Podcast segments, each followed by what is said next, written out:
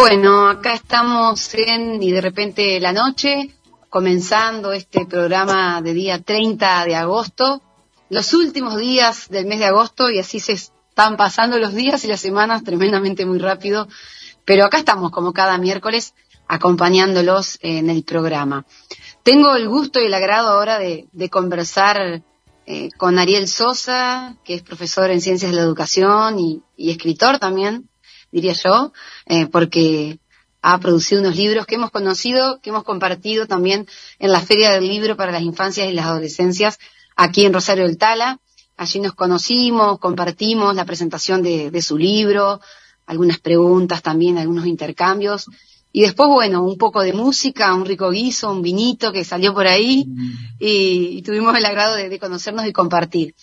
Mientras tanto les cuento para ir iniciando la entrevista, que Ariel nació en la provincia de Córdoba, estudió teología y carrera que abandonaría para abrazar después la teología de la liberación, razón por la cual emigró a la provincia de Chaco a trabajar con las comunidades indígenas del impenetrable chaqueño Huichicuán. Aprendió el idioma Huichi y se dedicó al acompañamiento de la recuperación de los territorios de los pueblos originarios, como así también a la traducción de mitos y cuentos al Huichi. Es profesor de Ciencias de la Educación, les decía, ejerce en distintas instituciones educativas bilingües con comunidades indígenas y también como profesor de residencia educativa de la carrera para maestros bilingües e interculturales de la ciudad de Juan José Castelli en Chaco. En el año 2018 publicó Entramado de la Interculturalidad, que vamos a charlar también ese concepto, y en el año 2022 Repensarnos, que es el libro que, vino a presentar a Rosario del Tala. Este libro expresa la idea de la, descolonización del saber hegemónico y eurocéntrico, poniendo en discusión lo político, lo cultural, lo económico, y me parecía adecuado y acertado hacer esta presentación para que la audiencia ya vaya conociendo eh, cuál es el recorrido, parte del recorrido y del estudio de Ariel. Buenas noches, Ariel, bienvenido, gracias por tu tiempo, por este espacio y por un nuevo compartir. Bueno, Fabi, muchas gracias, muchas gracias por toda esa presentación, así que eh, no sé si se escucha bien o no, yo siempre tengo ese tema, se escucha, se escucha bien, perfecto, bueno, bueno. Sí, bueno, muchas gracias, saludo este, a, toda la audiencia que, nos acompaña.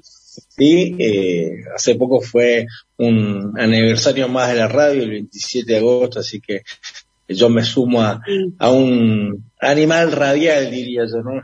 Que a pesar de toda la tecnología que hay, eh, seguimos haciendo uso de, la radio, así que celebro siempre estos espacios. Eh, bueno, sí, eh, es mi segundo libro, mi segundo libro, Repensarnos, que tuvimos hace poco tiempo juntos ahí en, Rosario del Tala, así que saludos también para la gente linda de Rosario del Tala.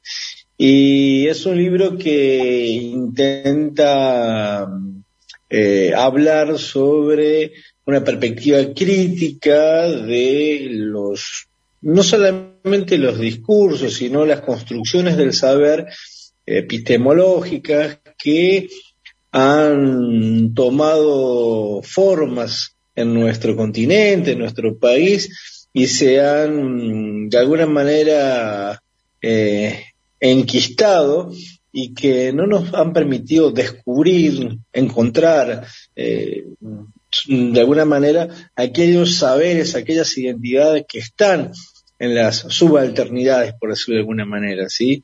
Eh, el libro intenta dialogar, pero también intenta hacer una ruptura con aquellas, este, aquellos saberes que inclusive son reproducidos por la propia academia, ¿no? Este, esta mañana he hablado con, unos colegas que, siempre el pensamiento exógeno, el pensamiento eurocéntrico, eh, nos ha, atravesado y nunca hemos podido analizar en profundidad eh, nuestros pensadores, nuestras pensadoras, aquellos que tuvieron una manera distinta, ¿no? Y, recuerdo, y, y, me trae a memoria cuando Vargas decía en aquel momento, este, este escritor peruano decía que el marxismo tiene que hablar quechua en algún momento, ¿no? Este, esta, esta idea de encontrar, si se quiere, lo, lo amerindio en las subalternidades que, que no han tenido voces, que no han tenido eco, ¿no? Y, y que lamentablemente en, en las universidades tenemos una visión como dije, muy, anglosajona, muy eurocéntrica, en la que otras construcciones, otras epistemologías no, han podido eh, tener lugar, de manera que por ahí transcurre un poco el libro en, en, distintos capítulos. Mientras hablabas, eh, bueno, recordaba el caso que, que está resonando los medios ahora de esta pareja de comunidades indígenas que, que fue destratada en un medio televisivo eh, fueron burlados de, por su idioma, por lo que se decían. Y bueno, hoy escuchaba también que se habían reunido de la Defensoría del, Público eh, con el Instituto también contra la Discriminación para, para bueno, para, para ver qué, qué, iban a resolver en cuanto a, ese caso y que esta pareja había pedido que no quería que ni que los multen o, le, o les quitaran algo al medio o al programa, sino que simplemente pudieran repensarse y, capacitarse en cuanto a, a, no discriminar y, aceptar eh, este, este, este, otro tipo de, pensamientos y de conocimientos también. No sé si estabas al tanto del, caso. No, No, no, estaba al tanto del caso. Eh, no, no. Creo que alguna vez te dije, no, miro televisión, seguramente habrá salido en las redes. escucho radio. Más, pero, de la radio, pero, pero sí sé lo del Malón de la Paz, que habían estado, que inclusive otra vez compartimos sobre esto. Bueno, yo que, el, el, libro atraviesa esta este dispositivo, ¿no? La, la construcción de la otredad y la subjetividad del otro tiene que ver por los formatos y las estructuras de los aprendizajes en nuestro país, que hemos tenido una, una capacidad, digamos, de, de alienación importante eh, bajo la impronta, entre comillas, la idea de civilización y que no respondiese al patrón cultural de la inmigración blanca, eh, occidental, europea, era tratada en términos de barbarie. Y, esta suerte de antinomia eh, es parte de una producción cultural, pero es parte de una producción ideológica que se instala y se instaura como, entre comillas, patrimonio de la construcción de un Estado que fue aquella generación del 80. Y sí, muchos, muchas hasta el día de hoy beatifican como, bueno, este, y con, y con suerte, o con una suerte de, de darle una impronta al mundo, ¿no? Lo, que, lo que en realidad demuestra es que civilización y barbarie plantea una impronta segregacionista, capitalista, excluyente, que la legitimación de un genocidio como fue el de los pueblos originarios hacia el sur y luego hacia el norte. ¿sí? Posiblemente no, no, posiblemente no, no fueron en las mismas épocas, pero a posteriori. Tuvimos en 1924 la masacre de Napalpí en el Chaco y en Formosa en 1947 Rincón Bomba con los Pilagás, ¿no? Entonces, me parece que hay una impronta cultural eh, hegemónica, monolítica, y eso se traduce después en la producción de saberes. Toda producción de saber genera no solamente una subjetividad sobre el otro, sino que genera comportamientos sociales. Los comportamientos sociales, te lo va a explicar mejor que yo, Bourdieu generan hábitos, ¿no? Y esos hábitos se naturalizan en la socialización. Sí, sí, sí. Y pensaba que... Tiene que ver con la discursividad, de cómo vamos... Mm, sí. Eso. Te escucho. Porque yo me cuelgo, si vos no me interrumpís, me cuelgo y sigo. Eh, no, no, está bien. Simplemente me metí abocado de que pensaba que esto, eh, digamos, ha transcurrido durante tantos años y ha permeado, como decías vos, la, producción de, de, discursos tanto en la universidad como, bueno, muchos estratos de, la sociedad, esta forma de, de pensar que, que, no incluye a, a, otras comunidades, a otros lenguajes. Y, lo tenemos tan, tan naturalizado, tan incorporado, pero tanto, tanto que, que no nos damos cuenta a veces que quizás pregonamos un discurso como abierto, inclusivo, pero en muchas otras ocasiones no lo estamos haciendo. Reflexionaba eso. Pongo, pongo como una prueba empírica, ¿sí? E histórica y epistemológica que hasta no hace muchos años en los manuales de la primaria no existían los pueblos originarios. Va a ser recién a partir de los años 80, 85, 86, donde comienza toda una movilización de movimientos sociales indígenas muy fuerte, acompañado obviamente de algunas ONG, eh, donde comienzan a visibilizarse. Y en los manuales empiezan a aparecer que existían, inclusive en tiempo pasado, pueblos indígenas originarios, ¿no? Eh, y esto, y esto tiene que ver con lo que acabo de decir, hay una, hay una violencia epistemológica que, se impone como un saber sacralizado y genera un sistema de creencias y un sistema de rituales aún dentro de la sociedad. De manera que todo lo que no pertenezca a esa lógica epidérmica automáticamente es una amenaza o el morochito con gorrita o el bolita o el paraguas o el chilote o el planero o el villero. Son categorías estigmatizantes que son producto de la reproducción y de la reproducción también eh, de, saberes hegemónicos y de saberes culturales hegemónicos, ¿no? Eh, esto, esto lo digo porque mm, esta idea de siempre mirar hacia afuera, hacia Europa o Estados Unidos, creyendo que nos salvamos del mundo, ¿no? Y, y, y, es, y es al revés, en realidad. Por eso el libro tiene el mapa al revés también, ¿no? Eh, el, el, libro eh, que dice repensarnos tienes la tapa, no digo para, la gente que, que, no lo ve, eh, es Sudamérica eh, mirando al revés, ¿sí?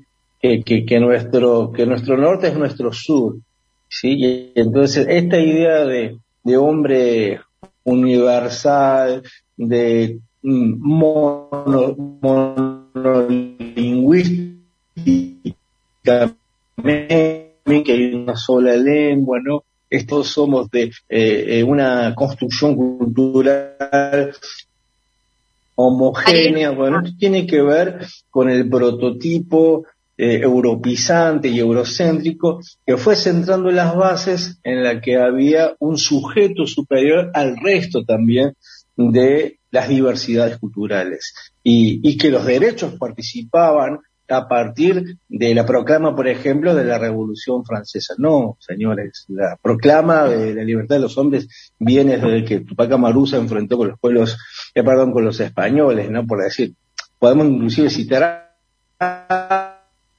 pero podemos, si queremos ser un poco más justos, podemos partir desde ahí, ¿no? La, la, la, la disputa por las libertades, ¿sí? Entonces, ¿cómo, cómo nosotros tomamos esos ejemplos o íconos históricos siempre a partir de, hechos universales situados en Europa y no en América Latina. Sí, sí. No sé si se entiende sí, sí, sí. por, por, por, eh, voy, digamos.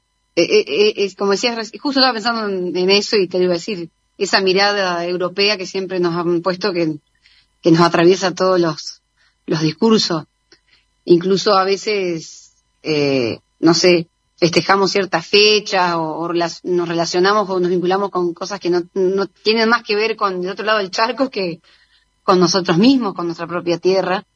Y eh, pensaba que todos estos discursos dominantes que vos decís también, como lo, planteas en tu libro, eh, operan en el disciplinamiento de las subjetividades y las corporalidades. Y esto, bueno, que también lo charlábamos en la Feria del Libro, cómo se relaciona con, el patriarcado y cómo el patriarcado también ha operado sobre los cuerpos de, las mujeres y las, disidencias.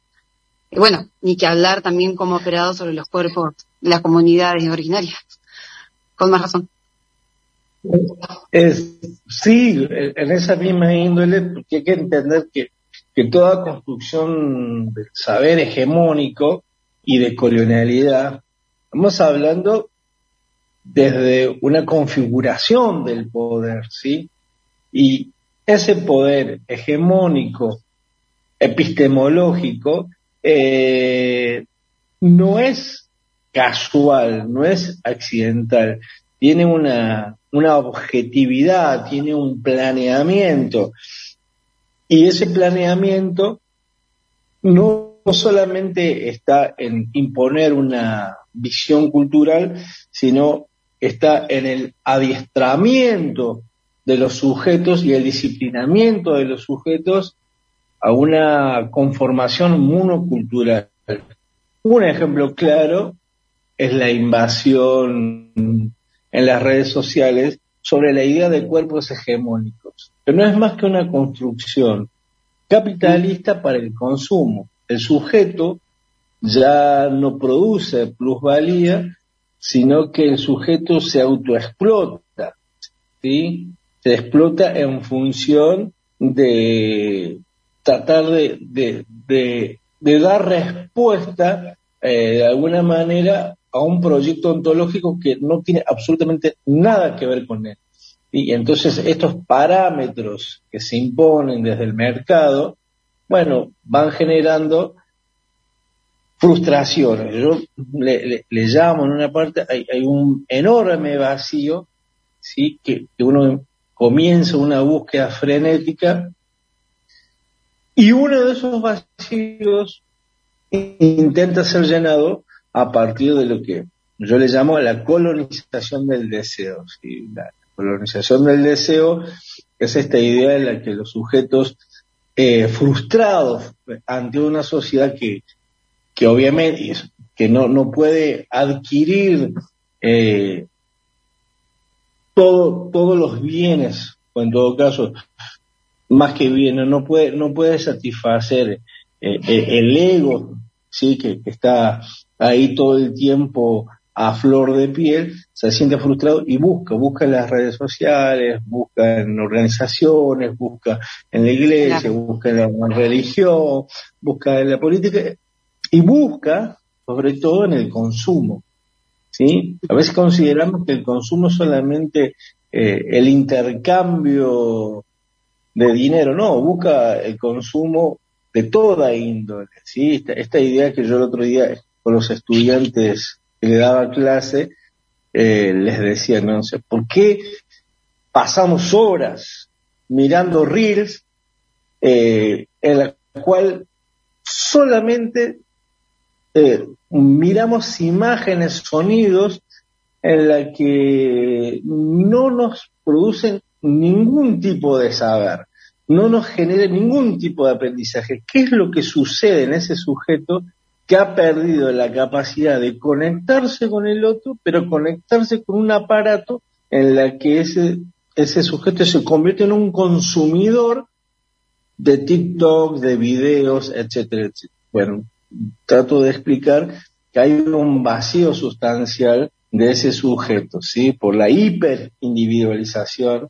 Eh, y obviamente esto tiene un, un correlato con, con la lógica del capitalismo postmoderno, profundamente. Y son, son sutiles y nuevas formas de disciplinamiento. El cuerpo es disciplinado para ser sometido a eso. Entonces, eh, uno de esos es el propio algoritmo, ¿no? El algoritmo, y buscamos, no sé, nos gusta el fútbol, aparecen 25 reels de fútbol, ¿no? Le gusta, no sé, le gusta el jazz, por ejemplo a mí, aparecen 20 reels este, de jazz. O sea, indudablemente hay una intencionalidad de colonizar no solamente el deseo del sujeto, sino de hacerlo un consumidor inconsciente y adictivo y disciplinado a eso. Eh, generar una ruptura con, ello, eh, significa tomar conciencia de la realidad, lo cual es una doble tarea. Y me parece que, bueno, eh, esta colonización del deseo hay que, hay que hacerla más consciente, ¿sí? Eh, y, y, es una enorme tarea porque, eh, bueno, ahí en el, en el libro explico, si siquiera hablábamos sobre la colonización del, deseo, pero me parece que, que, que, que como es tangencial, digamos, no, eh, no me quiero ir tanto del tema. Eso sería la cuestión. no, está súper interesante, está para quedarnos a hablar casi una hora en el programa, porque pensaba en esto de la colonización del deseo, eh, escuchaba hace un tiempo cómo, cómo, analizaban eh, el tema del consumo en las redes sociales, que antes quizás eh, los productos que se muestran para el consumo era como por grupos, grupos etarios. Hoy es individual, digamos, la colonización del deseo, esto que decís vos. Pensando en esto que decís, lo relaciono con, con esta forma hoy que tiene el algoritmo de, de, funcionar en las redes sociales, estés a cada persona. Digamos, eh, depende el, el, el, consumo que vos haces en, en tu aparato y en tus redes sociales, es lo que te va a aparecer. Por eso si yo busco algo en Google, o entro a mis redes, no, y el otro hace lo mismo, nos va a aparecer cosas distintas, porque de acuerdo a los, gustos individuales. Antes era como que el, capitalismo iba por como por grupos etarios, ¿no? Mandaba sus mensajes para que nos llegue y consumamos. Ahora es como bien individualizado, está súper trabajado. Eh, pensaba en esto mientras escuchaba. No, no, a, eso lo que vos decís, o sea, la, eh, el marxismo en alguna vez plantea la, eh, la fetichización de, la riqueza. Hoy ese fetiche Hoy ese fetiche no, no, existe eh, porque no estoy diciendo que alguien no desee ser rico, pero eh, la fetichización está sublimada ese deseo, ¿sí? El, fetiche de eh, reels, de el concepto de bienestar, de cuidado del cuerpo, de la producción eh, metamorfoseada del cuerpo. Yo una parte hablo del libro, eh, citando literalmente a Paul Preciado, un filósofo español queer, la verdad, genial su aporte, eh, hablando de la farmacopornografía, de cómo hay toda una plastificación en en, esa colonización del cuerpo donde es el territorio a colonizar. De manera que los procesos narcisistas no escapan a la lógica esta de hiperindividualidad que genera el capitalismo. Y, y eso no es otra cosa que la enajenación con el otro. ¿Sí? Yo paso muy por arriba, pero planteo que ese producto de narcisismo y colonización del deseo nos ha generado una deserotización del otro. Estamos deserotizados del otro. Hemos perdido el interés por la otredad y, y nos comunicamos desde el otro a partir desde una virtualidad. Todo es a partir de las redes, ¿no? No, no hay un, no hay un encuentro de cara a cara. Hemos perdido la fascinación por el encuentro y por el encuentro con la palabra también. Entonces, ahí hablo de un concepto de la deserotización como, como fenómeno de esta hiperindividualización. Y por eso muchos conceptos, pero, pero vamos en esta idea de, de, lo que genera este capitalismo que cada vez es más concentrado, y, y, que, y que fíjate vos, me puedo permitir, eh, hay una generación, ¿sí? Eh, subyugada a estas lógicas digitales y, digitantes también, que ha generado un vacío en la credibilidad de la política, de manera tal que aparecen personajes construidos por la misma virtualidad y por la misma tecnología en la que se sienten seducidos. Yo no, no, no, no lo estoy poniendo en términos eh, de juicio, sino de análisis. ¿sí? Porque esta situación de vacío ha generado una búsqueda y la falta de certezas, la inanidad de ese sujeto o el vacío de ese sujeto hace que busque lugares empáticos donde encontrarse o donde reflejarse, aunque, aunque sean ficticios, ¿sí? Y ahí creo que está el gran fetiche del, y logro del capitalismo. Me parece que tiene una creatividad que, que otros proyectos políticos no lo tienen. Y eso a mí me parece peligroso en términos sociales, culturales y políticos, ¿no? Donde, donde haya una, una generación importante de jóvenes que no, que no puedan de alguna manera construir colectivamente, ¿sí? Y que piensen en, este, en estos proyectos individualistas, porque al final son proyectos individualistas sin, sin ningún tenor ni trasfondo de, de, lo, de lo inmediato nomás. Sí. Eh, uf, cuando vas hablando voy pensando con un montón de cosas. eh, Pregunta, hablamos acá. Relacionadas, relacionadas también con, con la misma actualidad y lo que nos está pasando ahora. Y, y pensaba también, bueno, todo esto que analizás, eh, de alguna manera también se traduce en lo que puede pasar a las elecciones y cómo puede atentar en tantos derechos que hemos conquistado y, y, y bueno, hay mucho ahí por, por analizar. Eh, quería, viste que el tiempo en radio es efímero y no quiero que se nos termine la, la, nota sin preguntarte. Eh, leía, creo que en tu biografía o por ahí algo que planteaba sobre una epistemología marginal. Eh, puede ser, no sé si es un concepto que planteas dentro del libro. Eh, quería que me cuentes un poco de eso, sobre esa epistemología marginal y también por qué te replanteas el concepto de interculturalidad. Sé que da para hablar un montón, pero como un poquito de cada uno, tal, quizás se, relacionan. Vamos, breve voy a hacer. planteo, el, concepto de epistemología marginal porque considero que hay otras construcciones de saberes que no precisamente han pasado por la academia, inclusive no necesitan ser revalidados por la academia. Mm, lo que charlábamos hoy. Eh, y me parece que en ese sentido, y por mi experiencia, retomo los saberes de los pueblos originarios, ¿no? Sobre su relación con, la naturaleza, su relación eh, con la tierra inclusive, y que son saberes que no son tenidos en cuenta. Cuento una anécdota muy cortita, sé que tu tiempo, cuando se construyó el puente eh, en, la, triple frontera del lado salteño que une Salta, eh, parte de Bolivia eh, y Paraguay, los indígenas de Misión Chaqueña le dijeron a los ingenieros que ese puente en los pocos años iba a quedar sin, sin ningún sentido porque el río se corre. estamos hablando del Pilcomayo.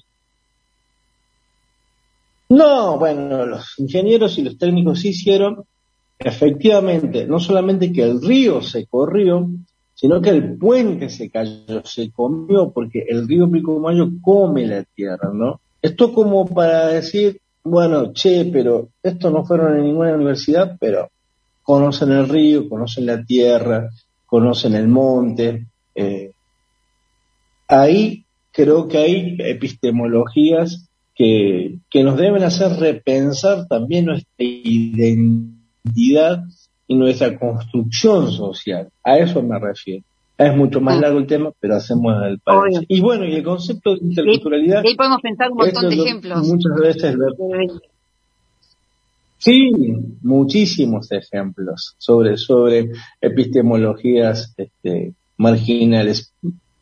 Tiro un texto así eh, Gloria Ansaldúa, una mexicana maravillosa que, escribe epistemologías marginales también desde, desde su visión eh, de inmigrante, de latina, viviendo en Estados Unidos y en la frontera. En realidad se llama epistemología de la frontera. Me pareció, bueno, por ahí también viene la idea. Y el concepto de interculturalidad, yo tengo muchos años planteándolo que que no es un concepto específicamente cultural o antropológico, porque cuando hablamos de cultura parece que están los especialistas de la antropología, ¿no? Sin menoscabar a los antropólogos ni mucho menos, pero eh, lo que intento decir que no se puede pensar la interculturalidad sin revisar las asimetrías históricas, sin la herida colonial, diría Walter Miñón, ¿no? Hay una herida colonial abierta en la que uno no puede plantear un diálogo simétrico si no hay justicia social, si no hay territorio para los pueblos originarios, si no hay devolución de esos territorios que plantea la propia Constitución Nacional, si no hay derecho a una educación bilingüe intercultural. ¿sí? Me parece que el concepto eh, intercultural es un proceso que genera mucha tensión, que no es lineal, que está atravesado también por la epistemología que necesita decolonizar y que sobre todo, tengo para mí, que la construcción de la intercultural es un proceso ideológico político en la que el Estado y los ciudadanos deben comenzar de alguna manera de construir esas lógicas y discursos hegemónicos que han estigmatizado no solamente a los pueblos originarios, sino a ese otro imaginario que muchas veces impuesto por medios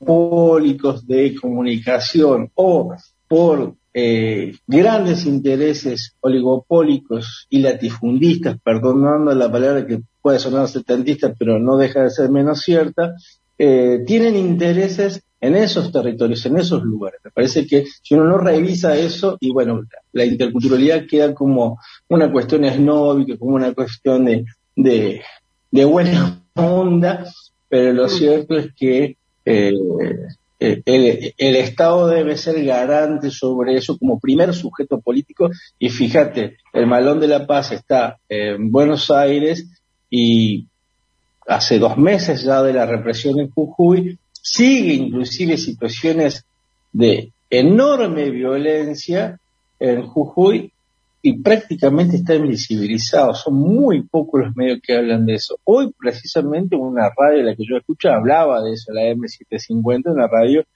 que hablaba de eso, lo que está diciendo vos, que fueron recién atendidos por algún secretario de Derechos Humanos y pusieron una comisión investigadora, pero pasaron dos meses y ellos están en Buenos Aires sin ninguna protección jurídica, si uno quiere decirle, o por lo menos un poco de solidaridad. Hay gente que se ha solidarizado, sé algunos compañeros y compañeras que están ahí, pero como política de Estado, y siempre han estado en el margen, ¿sí? entonces no puede haber interculturalidad si no hay justicia social. Una palabra que a este señor, o señor Milei no le gusta, no lo digo así pública y abiertamente. La justicia social eh, tiene que ver con, no solamente con empatía, sino tiene que ver con eh, la devolución, si se quiere, de, derechos a quienes han estado postergados. Y eso es, parte, es parte de, para, para tenerlo en cuenta. Entonces, sin eso yo creo que no hay interculturalidad. Eh, bueno, la, verdad que, Ariel, tenemos tantas cosas para, para charlar y conversar. Eh, eh, es increíble todas las, puertas también que vas eh, abriendo y todo lo que vas analizando de, un montón de, cosas que nos atraviesan y, que no, que no, que no podemos ver, que no nos damos cuenta. Y, y bueno, mientras hablabas también, como te decía hoy, pensaba tantos, tantos ejemplos de la vida cotidiana, cotidiana de nuestra vida misma que, que no podemos llegar a, a, a interpretarlo a ver y que muchas veces tiene que ver con, con la discriminación y el alejamiento de, de esas otredades eh, que vos decís. Si bien yo creo que hoy hay, hay como más visibilidad de, de, los pueblos originarios y de sus luchas, bueno, vos decías, se incorporaron en los manuales, digamos, hay más visibilidad, pero todavía no, todavía no lo hemos incorporado del todo a, nuestra sociedad. Todavía nos sigue atravesando ese discurso del hombre blanco y, y hay mucho por, por seguir deconstruyendo. Y yo creo que, bueno, materiales así como, como los tuyos, estas producciones aportan y ayudan a, a esta transformación. Eh, ya hace más, hace, hace más de media hora que estamos hablando, pero no, no quería, no quiero cerrar la nota sin preguntarte, eh, bueno, y sin contarle a la audiencia que vos también tuviste un gran trabajo con comunidades indígenas del impenetrable chaqueño y que de ahí también surge mucho este, eh, es una pregunta también, ¿no? Surge mucho este, todos estos conocimientos y estos análisis que vos haces y todos estos saberes que, compartís. Digamos, aprendiste mucho también de, esa experiencia tuya ahí. Y supongo que es, todo eso también tiene que ver con la producción de, los libros que has sacado. Eh, sí, tuve, tuve la suerte de estar 10 años acompañando a comunidades Wichí del impenetrable chaqueño en Misión Nueva Pompeya. Y a mí me, emociona mucho porque, porque también me marcaron la vida en el mejor sentido, ¿no? De, de, poder darme cuenta lo cuán distinto uno puede ser eh, y lo tan necesario que ese otro distinto para, para poder encontrarnos como sociedad, ¿sí?